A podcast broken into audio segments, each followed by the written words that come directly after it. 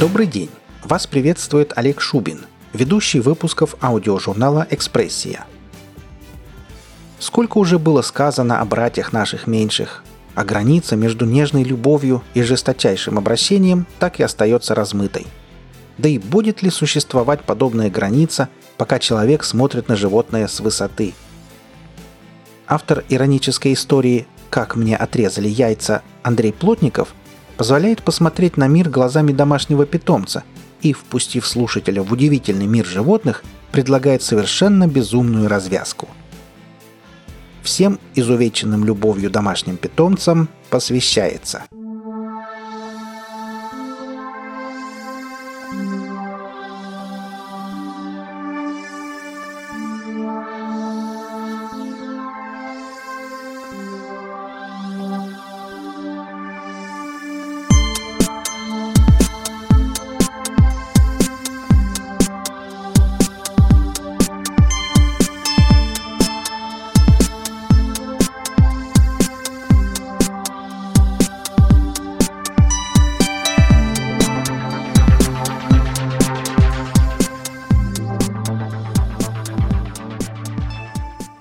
же, я психанул. Ну а что? Нормальная реакция на заявление хозяйки. «Паш, завтра свозишь меня к ветеринару? К девяти. Я договорилась с Потаповым. Ваську кастрировать надо». Я замер как вкопанный, в шаге от кухни. Муж хозяйки, проявляя остатки мужской солидарности, вяло пробормотал. «Далась тебе эта кастрация. Оставила бы его в покое, а? Пончик. Ну, забей». Пончик, мя. Эту зверюгу можно назвать и похуже. В общем, я взбесился. Разрыл горшки с цветами на подоконнике. Идиотский, вечно колющийся кактус сбросил на пол. Потом тюль. Прыжок, зацеп двумя лапами и спуск с треском рвущихся узорчиков. Спуск с наслаждением, до самого пола. Истерика прекратилась в тот момент, когда вошли хозяева и застали меня сущим на диван. Помутнение вмиг прошло. Я сразу понял, что натворил, и, поджав уши, забился под кресло. Хозяин закусил нижнюю губу, оценивая ущерб. Рыжая стерва Пончик уперла ручки в рыхлые бачка и поставила штамп под приговором. «Паш, ты же видишь? Вот кастрируем, и будет он у нас спокойным и ласковым. Подумай, это же лучше, чем выкинуть его за подобное на улицу». Паша безвольно вздохнул, буркнул под нос, что согласен, и поплелся за веником и совком. Я был в ужасе. Если бы коты могли потеть, то меня бы прошил пот. А так лишь хвост истерично забился и задрожали усы. Сконцентрироваться и подумать не получалось. Успокоиться тоже. А надо бы. Пока хозяева копошились на кухне и в коридоре в поисках средств для ликвидации кошачьего буйства, я выскочил из-под кресла, слинял на балкон и сиганул на поручень.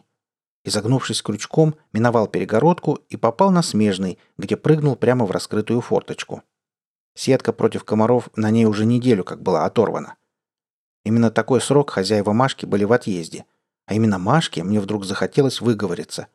В конце концов, из-за удачного соседства я был самым частым ее любовником. В комнате пахнуло кровью. Меня этот запах даже немного привел в чувство, даже слегка возбудил. Кровью было заляпано все вокруг. Ковер, кресло, обои. По обилию разноцветных перьев я легко догадался, что здесь произошло. Сложить два и два было нетрудно. Попугайчик и моя возлюбленная. Она нашлась на кухне, среди огромной кучи хлама. Подруга умудрилась выпотрошить аптечку, и теперь повсюду валялись разбитые пузырьки и бумажные пластинки с пупырышками таблеток внутри. Запах стоял резкий и неприятный. «Машка!» Она ждала меня, видно, услышала, как я сигаю по балконам. «Васек, мне крыздец! Мя!» «Еще бы!» — фыркнул я, осматривая разоренную кухню. «Нафига ты порешила Кешу? Как ты вообще его выцарапала из клетки?» «Мя, Васек, Васек, это дура, это твоя рыжая дура!» Пончик кормила Машку и Кешу раз в день, пока соседская семья в полном составе была в отъезде. «Она морская свинья, Тупая, ненавижу!» Я как-никак был с Машкой солидарен, но как бы узнать подробности истории? Подруга неожиданно злобно зашипела и расплакалась. Я оглянулся в поисках, чем бы ее утешить, и натыкаясь взглядом на один из разбитых пузырьков, неожиданно понимаю еще одну вещь. «Машка, мят, да ты мыша не ловишь!» «Ни в одном глазу!» — тут же ответила кошка. «Я тащусь и царапаюсь, подруга. Ты кокнула и заточила кешку, нарезалась валерьянки, и теперь жалуешься, что тебе крысец? Ну, супер! Да ты знаешь, что крысец как раз мне. Меня завтра повезут на кастрацию». Машка не особо хотела вникать в мои проблемы. «На что? Куда повезут?» «Яйца мне завтра отрежут, не, под самый корешок». «И?» «Машка, ты дура!» «И все. Чик, и все». «Ты умрешь?» Спокойствие Машки меня просто убивало. «Нет», — с трудом отвечаю я. «Вот и не шипи. А меня завтра убьют ко всем мышам. Лариска вернется, узнает про попугайчика и спустит меня в мусоропровод». «Вот уж не гони. Кто важнее, кошка или попугай? И как ты его выковырил-то?» «Кому кошка, кому попугай. Если мелкая скажет родителям, что я испортил ей всю жизнь, мне крысец. А она так и скажет. Машка потихоньку трезвела, а я терпеливо ждал, когда она все-таки расскажет историю от и до.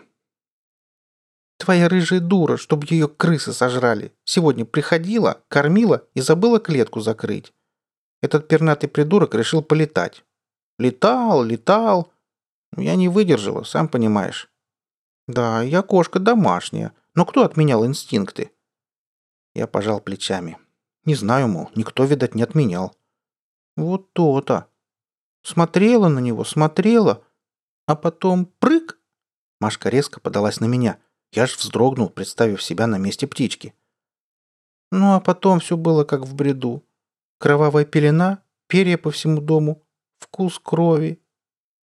Машка села на место и начала интенсивно облизывать лапу, которая наступила в лужу валерьянки. «Облезть можно!» — только и выдохнул я. «Слушай, ну как, вкусно было?» Машка лишь махнула на меня вылизанной лапкой. «Дурак, мол». «Слышь, Маш, я все понимаю. Да не будет тебе ничего. Веником треснут, да и все дела». «А мне?» «Ты слышишь? Меня завтра кастрируют». «И что? Котик, и что?» Машка уставилась на меня мутными глазами. «Я уже давно того... этого...» Я поперхнулся от таких новостей. «Да ладно! А как же?» «Симулировала», — отрезала Машка, не дав мне договорить. «Ага, точно! Котят ты тоже симулировала?» «М -м, каких еще котят? Когда?»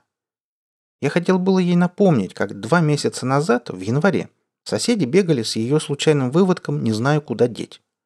Но спорить было бесполезно. Подруга нализалась в стельку, и делать мне здесь нечего. «Дура ты, Машка, дура!» — только и сказал я.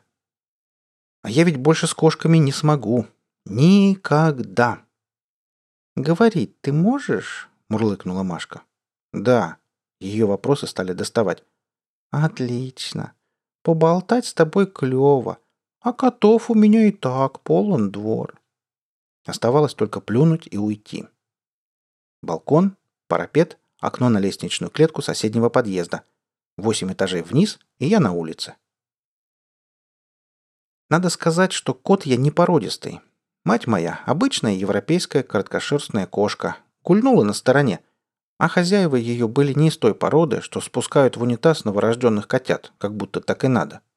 В общем, побегали они с второсортными котятами с месяц, да и поняли, что кроме как раздать их бесплатно, вариантов нет.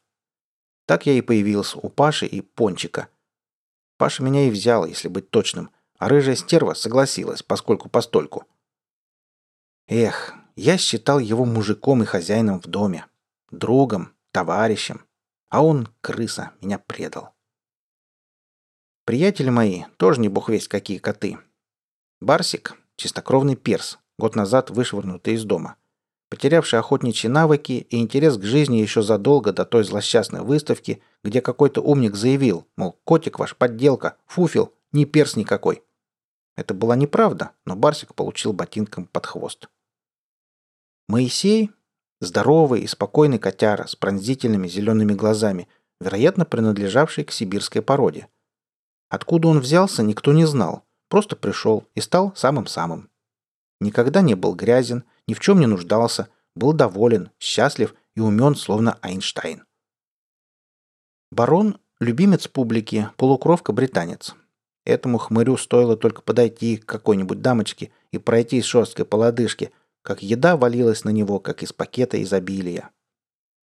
Был он действительно хорош собой, так что не только человечьи, но и кошачьи самки питали к нему слабость. Полосатик – невзрачный короткошерстный неудачник. Вот уж воистину магнит для всех неприятностей. Тощий, с огромными честными глазами, он выглядел существом добрым и безобидным. Таковым и был.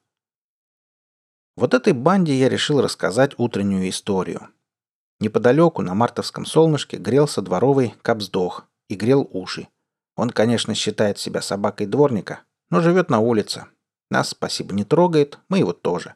Так что пусть подслушивает, лежа в сторонке и подметая асфальт обвислыми щеками.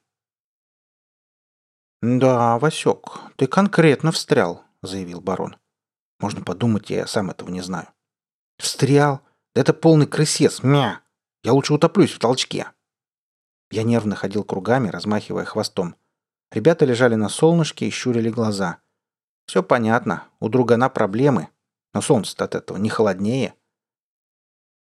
«Может, это не так страшно?» — протянул задумчиво Моисей. «Я слышал, что это даже на пользу. Половой вопрос не парит. Можно всю энергию сублимировать в искусство философию. Мойша, а давай тебе отрежем яйца. Да мне и так неплохо думается, потянул котяра. Да и чем ты мне отрежешь-то? Да вот, капсдохом, заржал барон, а капсдох приподнял голову и оскалился. Яйца в пасть, щелк, все готово. Зеленкой смазать, валерьянкой запить. Да что вы хохмите-то? Вы не догоняете, мя? Меня кастрируют завтра? Слушай, поднял лапу Моисей. Это будет завтра. Успокойся. Все твое пока при тебе. Просто вали из дома, и все. Но сначала объясни, что плохого-то в этом? Ну, почикают слегка. Вон, посмотри на Барсика. Все уставились на Барсика. Даже Капсдох повыше поднял голову. Барсик потупился. «Чего вам?» Расскажи, братве, каково это без, так сказать, яиц? Что изменилось в твоей жизни? Идите вы псу под хвост. Я с рождения такой. Нас, породистых, после родов прививают, стерилизуют, паспорт делают. Барон снова заржал. Где твой паспорт теперь-то?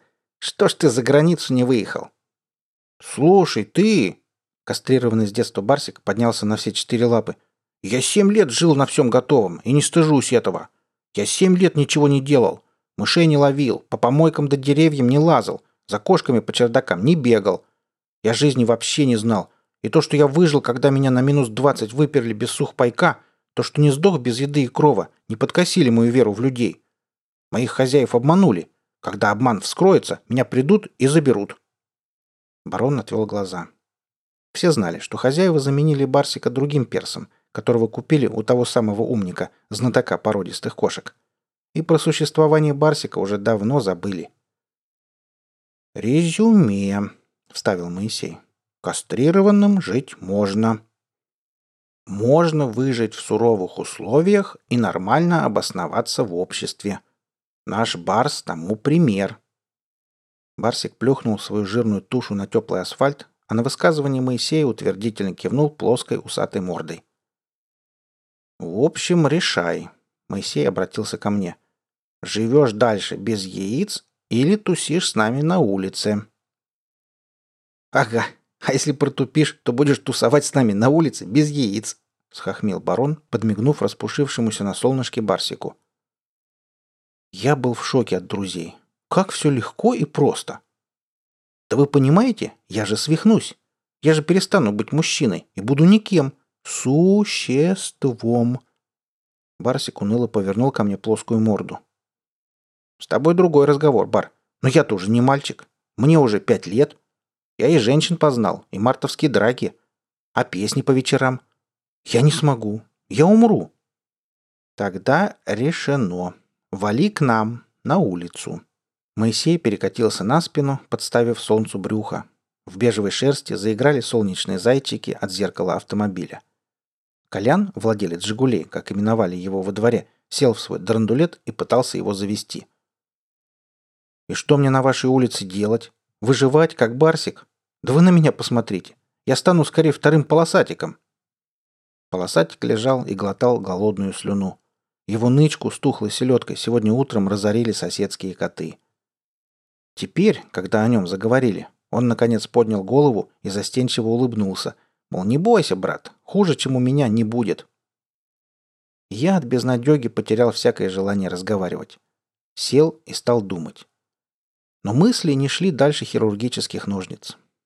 Меня свяжут, распнут, прижмут еще для верности грудину рукой, возьмут острые холодные ножницы и хряк.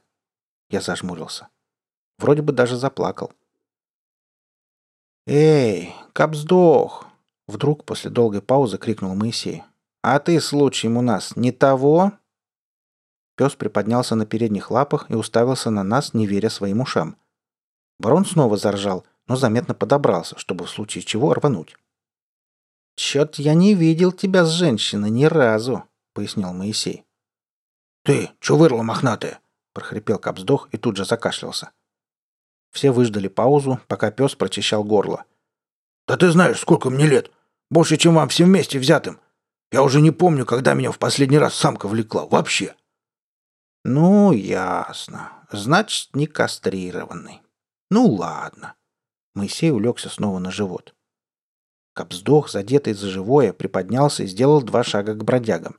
Коты заметно напряглись, но псина улеглась поближе, давая понять, что трогать их не будет. Вы думаете, что вы домашние любимцы? Ха! Хорошенькая любовь. Чик и яйца долой. Вот это я понимаю. А на самом деле они любят мягкие пушистые подушки, у которых есть чуть-чуть характера, чтобы повеселее было. Добрые и глупые. То, что надо. Мой хозяин, может, и дворник, но не крыса. Нормальный мужик никогда не даст отрезать яйца другому мужику, особенно лучшему другу. О, поднял коготь Моисей. Золотые слова. Зато он тебя лупит почем зря, встрял барон, а полосатик в этот момент вжался в асфальт, припоминая дворничью метлу, которая мало чью спину обходила стороной. Алкаш он, этим все и сказано. «А вот это ты зря, кошелка облезлая!» — рыкнул Кобздох. «Это он самку свою с выводком колотит, когда водки напьется. А со мной он разговаривает. Стоит рядом на карачках и душу изливает, плачет. Говорит, что если бы не я, удавился бы от такой жизни. Вот какой должен быть хозяин, друг собаки. «Да, все ясно с тобой, блохастый», — лишь пробормотал Моисей. Тут ушки нашей банды повернулись на пронзительный кис-кис. Дурацкая привычка, но ничего не поделаешь, мы же кошки. А от такого кис-киса даже Капсдох голову поднял. Все мы, как по команде, глянули на трех великовозрастных человеческих детишек, стоящих неподалеку. У каждого по бутылке пива в руках. Один, что покруче, так вообще с сигаретой. Золотая молодежь, да и только. Самый младший из них присел на корточки и кискал, обращаясь к нам. Полосатик поднял свое тощее тельце и сделал нерешительный шаг к людям. «Слышь, Полос, ты бы лег», — сказал барон. «Зовут же», — пробормотал тощий и сделал еще шаг. Может, чего надо?» Человеческий оболтус продолжал подзывать, протягивая в нашу сторону пустую руку. «Полос, огребешь снова, сядь уже!» Но полосатик уже преодолел половину пути и останавливаться не собирался. «Мя, ну ведь пнут сейчас, как обычно», — констатировал судьбу друга барон Моисею. Тот лишь развел лапами. Наш тощий друг подошел к зовущему, понюхал пальцы и потерся о них головой. Подросток резко встал и действительно, пнул кота под дых. Из полосатого наивного дурачка вырвался глухой мявк, и тельце подлетело на метр над землей. «Идиот! Иди сюда!» — крикнул барон приземлившемуся на лапы другу. Полосатик поплелся обратно, а мерзкий детеныш снова закискал. Теперь у него в руке была колбаса. Дружки его весело смеялись. «Не обращай внимания. Иди, ложись». «Ну так ведь колбаска. Поигрались. Сейчас накормят», — робко пробормотал полосатик и пошел обратно к людям. «Пнут под хвост», — заявил барон. Но тощий нарывался вновь. Подошел к руке и не успел нюхнуть даже, как получил увесистый пинок под зад. Теперь уже летел кубарем по пыльной земле полисадника. Ребятня заливалась смехом. Тут неожиданно не выдержал капсдох. Вскочил, оскалил ужасную пасть с желтыми зубами. Дебилы перестали гоготать и по добру по здорову убрались в соседний двор. Весь день я тупо провалялся на солнышке. Не было безумного полового загула напоследок. Не было безбашенного порыва залезть на верхотуру и поорать оттуда блатные песни. Навалился какой-то помышизм. Так часто бывает. Не веришь в страшное до последней минуты. Вот-вот уже, и сказано тебе, и обещано, но нет. Не можешь этого принять, и все. Не заведется машина, умрет ветеринар, сломает ногу рыжая тварюга, но не случится непоправимого. По крайней мере, со мной.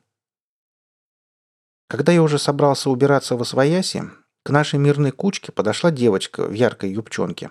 Села на корточки, так что ножки в ботиночках исчезли под колокольчиком юбки, и начала нас подзывать. Моисей многозначительно зевнул. Барон усердно стал вылизывать себе под хвостом. Мне и Барсику было по барабану до позывных. Но полосатик извиняющимся взглядом окинул нас, встал и осторожно пошел к девочке. Я хотел было что-то сказать, да махнул на все хвостом. «Лапулечка, котичек», — завела девочка, гладя полосатика. «Ну вот, хоть в чем-то повезло. Вон мамаша идет, сейчас лафа кончится». Подошла высокая женщина, посмотрела на дочь и на дворового кота. Нет, полосатик не был облезлым, общипанным или лишайным, просто у него была короткая гладкая шерсть. А ведь котов любят за пушистость. «Мама, мама, возьмем котика?» «Лиза, я тебе куплю другого маленького. Будешь его растить, а этот уже большой». «Не, я хочу этого». «Доча, ему будет у нас плохо. Он любит на улице жить». Мы разом прыснули. Хоть и жаль было полосатика, но слышать про него такое было откровенно смешно. «У нас ему будет скучно. Давай завтра купим тебе котенка специального, домашнего». «Не, ну, мам, этот добрый, смотри какой. И умный, подошел ко мне сразу. Значит, будет меня слушаться. Давай его возьмем, ну». «Ладно, давай поступим так. В четверг вернется папа из командировки, посмотрит твоего котика, и если будет согласен, возьмем». Девочка запрыгала на месте. Всем стало ясно. Папа будет согласен.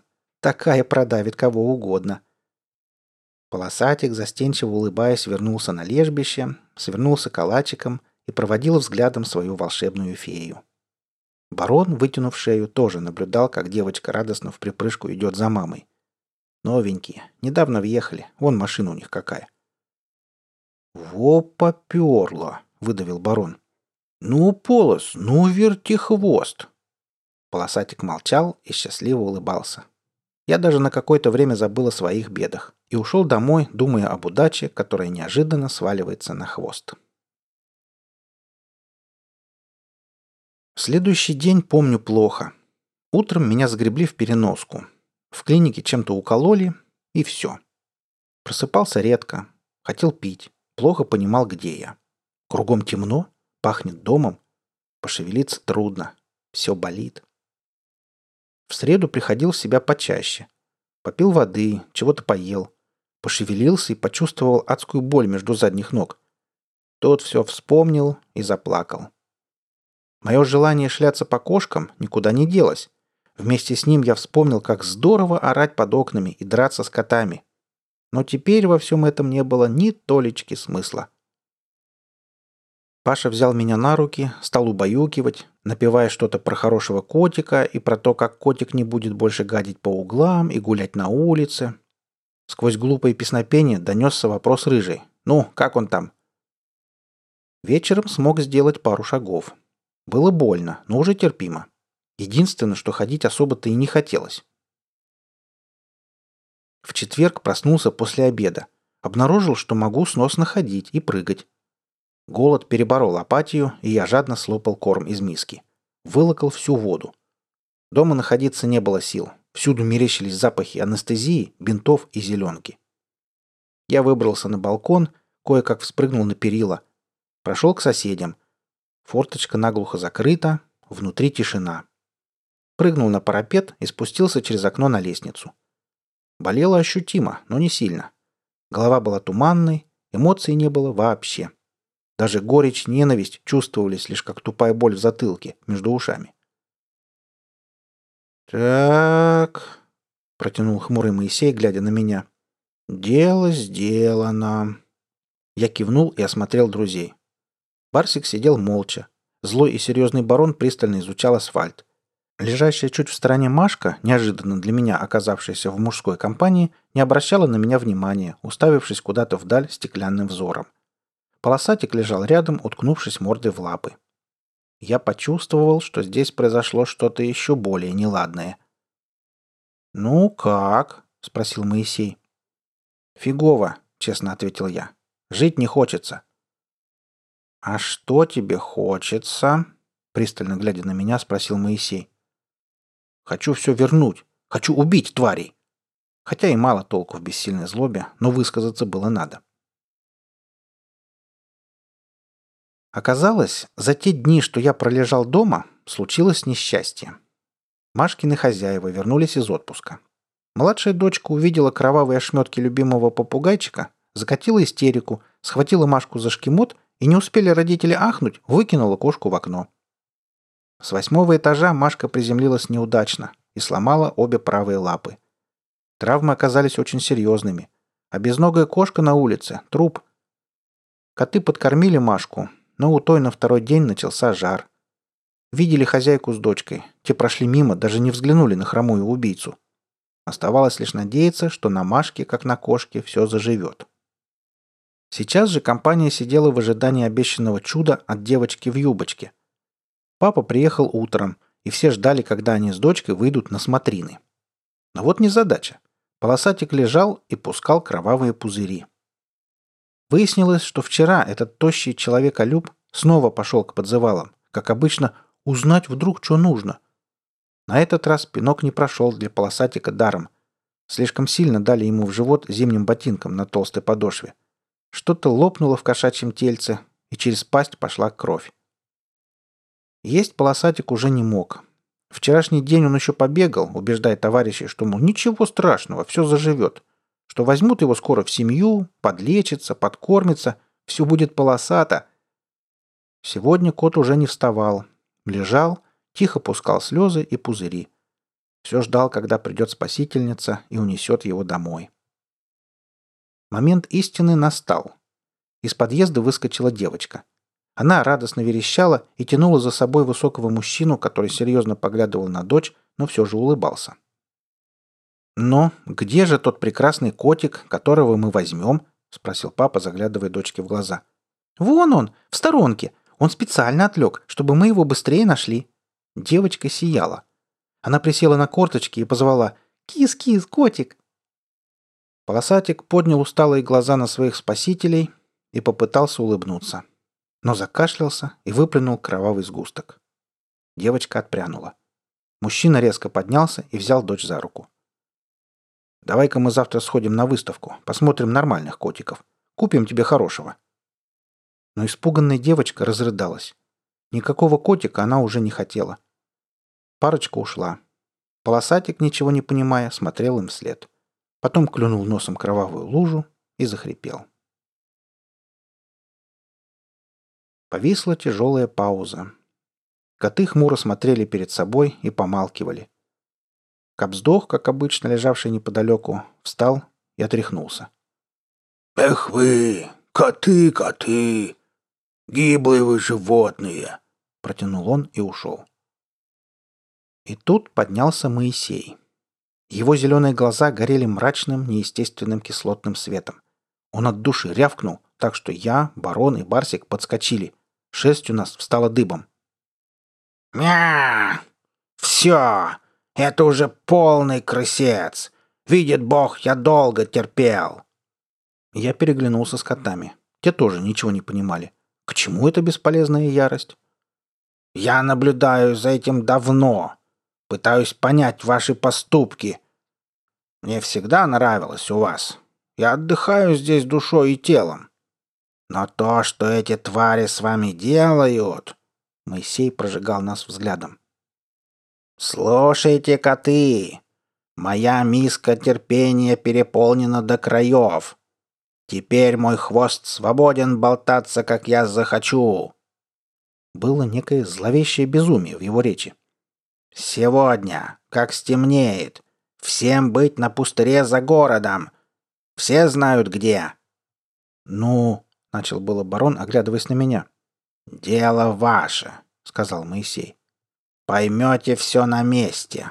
Или подыхайте мя, здесь». Я кивнул на полосатика и Машку. Моисей, вздохнув, резюмировал. «О них я сам побеспокоюсь. Выдвигайтесь и расскажите всем, кого увидите». Смеркалось. Гигантский пустырь погружался во тьму. Только на его окраине ровно светились бесчисленные прямоугольники окон и синеватые уличные фонари. Спальный район отгородился от пустого пространства несколькими рядами гаражей, полосой редкого сухого кустарника и кучками хлама. Этим вечером на пустыре бурлила жизнь. Тысячи пар мерцающих кошачьих глаз в темноте текли ручейками к центру. Сотни тихих, недоуменных разговоров сливались в единый кошачий шум – Оповещенные коты со всего города собрались здесь. И теперь перешептывались, смотря на возвышение в центре пустыря, и ждали. Мы с бароном протиснулись в серединку. Барсик встретил каких-то приятелей и остался с ними. Было много знакомых котов и кошек, в основном бродячих, но попадались и домашние приятели. Никто ничего не понимал, всем было очень любопытно, что же затеял Моисей. Шум и движение на пустыре потихоньку начали беспокоить жителей домов. Открывались окна, слышались вопрошающие крики соседей. Кто-то громко спросил про милицию, кто-то про живодерню. Наконец, на возвышении появился Моисей. Мы все разом умолкли. «Приветствую вас!» Неожиданно громко грянуло со всех сторон. Я замотал головой. Обычно так звучали люди, говорящие на площади в микрофоны. Но Моисей... Толпа пошумела и утихомирилась. «Первое, что я хочу сказать. Те из вас, кто любит людей, убирайтесь к мышам крысячим отсюда!» Кошачье племя снова зашумело. Моисей выдержал паузу, дав нам подумать над его словами. Почти никто не двинулся с места. Я лично видел только одного белого пушистого кота, который буркнул «Психи! Мя! Сейчас живодерка подкатит! Вот шапки подешевеют!» и стал продираться через толпу к городу. «Я всегда всей душой сопереживал вам. Мне нравилось бывать в вашем мире и жить среди первобытной красоты. Ваши инстинкты живы, ваши умы не замутнены, вы настоящие звери. Поэтому пребывание на вашей планете всегда доставляло мне огромное удовольствие. Я вытаращился на Моисея. Наверное, в этот миг не только я один решил, что кот окончательно сбрендил. Но ваши так называемые «люди» Я не мог смотреть, как они беспощадно и методично истребляют вас, как превращают прекрасную первобытную расу в домашних питомцев, как изживают тех, кто хочет жить самостоятельно. Режут вас, мучают и скрещивают, как скот, выводят ходячие подушки и жуткие гибриды. Сегодня пришло время расплаты. Я получил согласие Межгалактического Совета на истребление людей — расы бесполезной и бесперспективной, чье стремительное, бездумное и жестокое развитие ведет их, а вместе и всю экосистему планеты к гибели. Но мой труд дал свои результаты. Бумага подписана и одобрена. Послышался кошачий гам. Послышались мякани и вскрики, мол, Моисей совсем белины объелся. Барон глянул на меня, я же кивнул на возвышение. Сибиряк еще не договорил. Мне хотелось ему верить. С обратной стороны кучи мусора, на которой ораторствовал Моисей, на общее обозрение поднялась Машка. Я мякнул от удивления. От холки до хвоста над ней выступал блестящий металлический позвоночник. Хромированные ребра охватывали тело по бокам – мягко облегая грудь и живот. Лапы были удобно зажаты внешними металлическими косточками, которые помогали Машке передвигаться и, очевидно, во много раз усиливали возможности кошачьих мышц. На краю пустыря разогнали ночной мрак фары трех грузовиков санитарной службы и пары патрульных машин. Беззвучно крутились синие огни. Люди с ужасом взирали на скопище животных и не знали, что делать. Столпившаяся шпана размахивала пневматическим оружием и предлагала посильную помощь. Обстановка накалялась. Собравшиеся коты снова замолкли. Теперь стало ясно, что жизнь сделала резкий поворот. Что-то оборвалось, и возврата не будет. Потому что Моисей не врал. Потому что слева от него поднялся на горку монстр из шевелящегося металла с огромными инфракрасными прожекторами и навесными многоствольными орудиями. Я с трудом узнал полосатика по его голове, прикрытой темным щитком забрала. Маленькая голова друга торчала из пугающей конструкции размером со взрослого тигра. «Коты и кошки! Мы еще будем гибнуть и страдать!» Громко и четко прозвучал голос полосатика. «Но с этого момента мы будем это делать с целью. За нашу свободу. И мы начнем сейчас!» Грянуло. С металлической спины полосатика сорвались две тонкие, стройные ракеты и, оставляя легкий дымный след, рванулись к городу. Я успел лишь крутануть головой в попытке проследить этот полет. Там, на границе тьмы и городского света, нестерпимо громко рвануло. Дуплетом, в унисон.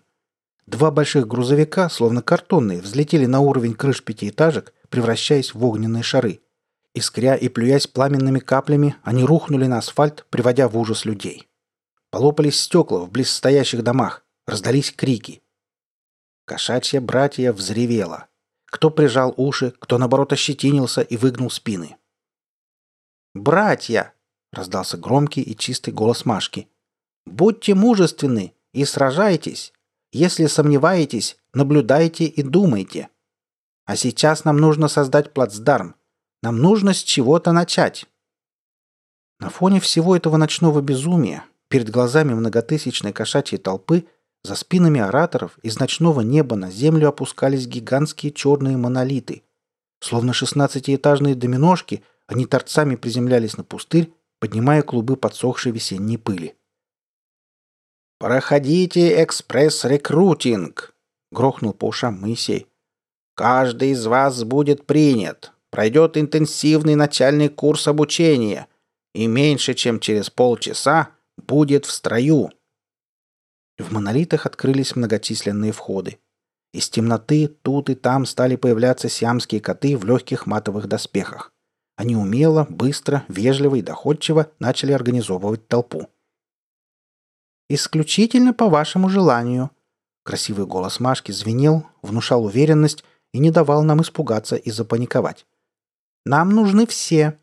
Бойцы, наземный спецназ, летчики, стратегическое командование, тыловики и медики. Ваши стремления и ваши способности будут выявлены на медосмотре. Первые дни, возможно, неразбериха и путаница. Я уже все понял и прыжками бежал к приемным пунктам. Над нами еще несколько раз грохнуло, к городу понеслось несколько ракет. Из приземлившихся кораблей выползали боевые машины котов. Началась комплектация экипажей. Сиамы выстраивали новобранцев в быстро движущиеся очереди. Давно уже потеряв из вида барона, уже с новой компанией дворовых котов я попал внутрь корабля. Нас разобрали в смотровые кабины сиамские коты в смешных белых халатиках и шапочках. Без лишних слов мне на голову надели обруч с электродами, уложили спиной в удобный желоб и провели осмотр. Совершенно убогая цивилизация, – деловито сказал кота-врач. «Только здесь есть карательная медицина. А медицина, молодой человек...» Теперь он уже обратился ко мне. «Должна лечить, а не калечить. Поди в спецназ хотите?» «Очень хочу», — выпалил я на едином дыхании. «М-да-с. А без тестикул в тактические отряды не берут. Гормоны, батенька. Да-да. Может, в штаб? Или хотя бы штурманом на бронекот?» Я состроил страдальческую гримасу и отрицательно помотал головой. «Что же, благородные порывы нельзя сдерживать». Врач обернулся. «Готовьте операционную». Последнее, что я слышал, лежа на операционном столе, было «Медицина должна лечить. Да-да, батенька. Творить чудеса, так сказать». Я стоял перед сержантом Мялиным на площадке боевой техники. На ухе у меня красовалась бирка со штрих-кодом. На шее болтался армейский кулон. «Прошу записать меня в штурмовики. Готов работать в интегрированной броне прыжок», — отрапортовал я. Глаза мои горели. Кровь кипела. Сиамским пришельцам уже удалось организовать охрану периметра. В строй вставали боевые машины с экипажами новобранцев. Точка высадки укреплялась. Городские постройки горели. На охоту выходили первые отряды карателей во главе с полосатиком. Сержант посмотрел мое дело и замялся. Он пристально смотрел на меня, видно, собираясь с духом. «Звери!» — сказал он в усы. «Как себя чувствуешь, рядовой Василий?» Во мне бушевала буря. «Чувствую себя отлично, товарищ сержант». «Готов к борьбе. Хвост торчком?» «Так точно. И не только». Мялин размашисто подписал листок и протянул мне. «Держи, сынок. Вторая штурмовая бригада. Выдвигаться немедленно». «Слушаюсь!» Я вырвал листок из его лап. Люди боролись. Кое-где вспыхивали и тут же гасли очаги сопротивления. Где-то вдалеке послышался гул вертолетов, предвещая настоящее веселье. А город погружался в огненный хаос. Выли сирены, мигали синие маячки. Тут и там сновали коты в броне. Тяжело прыгали, проходя сквозь стены, боевые машины «Мышатник». Гулко ступали, давя и сокрушая гигантские бронекоты. «Ну что, мои любимые хозяева, котик бежит домой!» Я легко прыгал по пылающим крышам. Я злорадно улыбался. Как там говорится? Кошки, валерьяна, рок-н-ролл.